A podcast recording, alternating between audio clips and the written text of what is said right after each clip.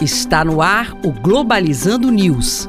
Apresentação: Professor Mário Tito Almeida. Para você que está ligado na Rádio Nama FM, Globalizando News no ar.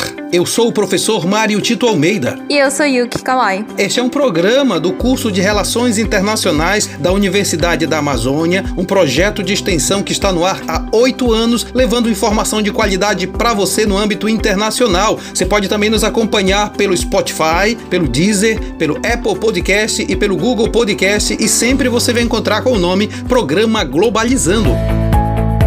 Globalizando Notícia do Dia. Do jornal G1 do Brasil.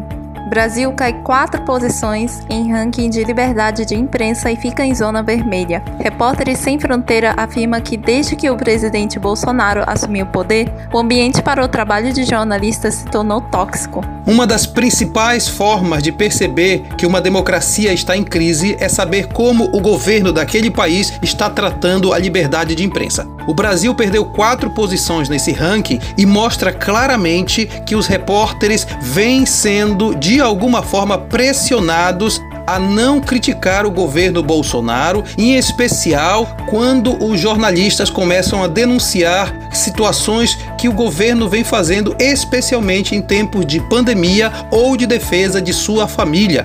O ranking do Repórteres Sem Fronteiras é muito importante porque mostra que o Brasil precisa retomar o caminho da sua democracia e deixar de lado um governo negacionista.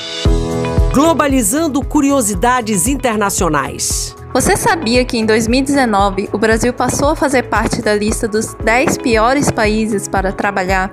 O Brasil passou a integrar a lista dos 10 piores países para trabalhar, divulgada pelo Índice Global de Direitos durante a centésima oitava Conferência Internacional do Trabalho. A presença do Brasil nessa lista parte da reforma trabalhista, onde o Índice Global de Direitos considera a retirada de direitos um regresso aos trabalhadores.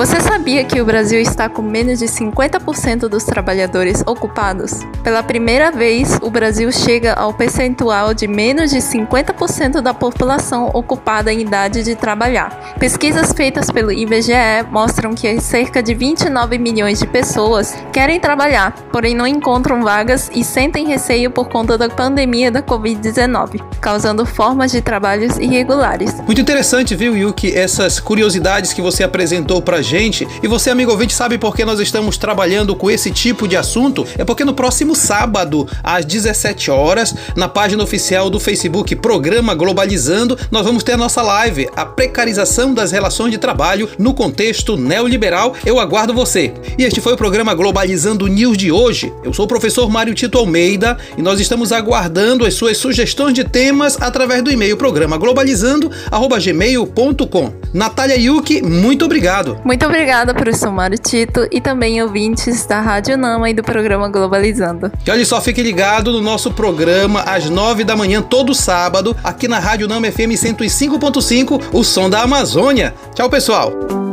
Globalizando News, uma produção do curso de Relações Internacionais da UNAMA.